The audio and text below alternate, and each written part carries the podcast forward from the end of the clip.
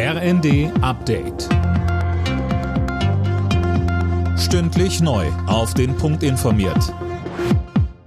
Ich bin Sönke Röhling. Guten Tag.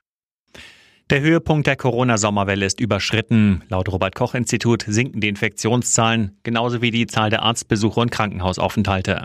Dazu sagte Gesundheitsminister Lauterbach. Man muss bedenken, dass der Anteil der nicht registrierten Fälle gewachsen ist. Die Dunkelziffer steigt. Nichtsdestotrotz ist der Rückgang der Fallzahl jetzt kein Artefakt, sondern er ist echt. Wir haben also mit den Daten, die wir haben, einen robusten Rückgang der Fallzahlen, wie wir ihn auch in anderen europäischen Ländern gesehen haben. Und das gibt erst einmal Grund zur Freude.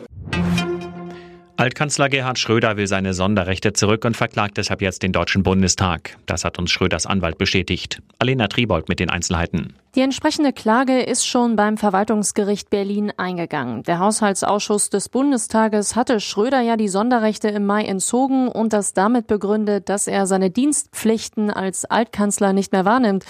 Zuletzt war Schröder wegen seines Engagements für russische Energiekonzerne und der Nähe zu Kreml-Chef Putin immer mehr in die Kritik geraten. Die Mehrheit der Deutschen findet, dass die Bundesregierung zu wenig tut, um die Menschen angesichts der hohen Preise zu entlasten.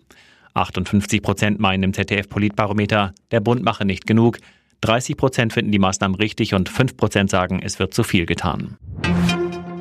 Möglichst schnell auf eigenen Beinen zu stehen, ist offenbar für immer weniger Schulabgänger wichtig. Mehr als jeder zweite der 15- bis 24-Jährigen lebt nach dem Abschluss erstmal ein Jahr auf Kosten der Eltern.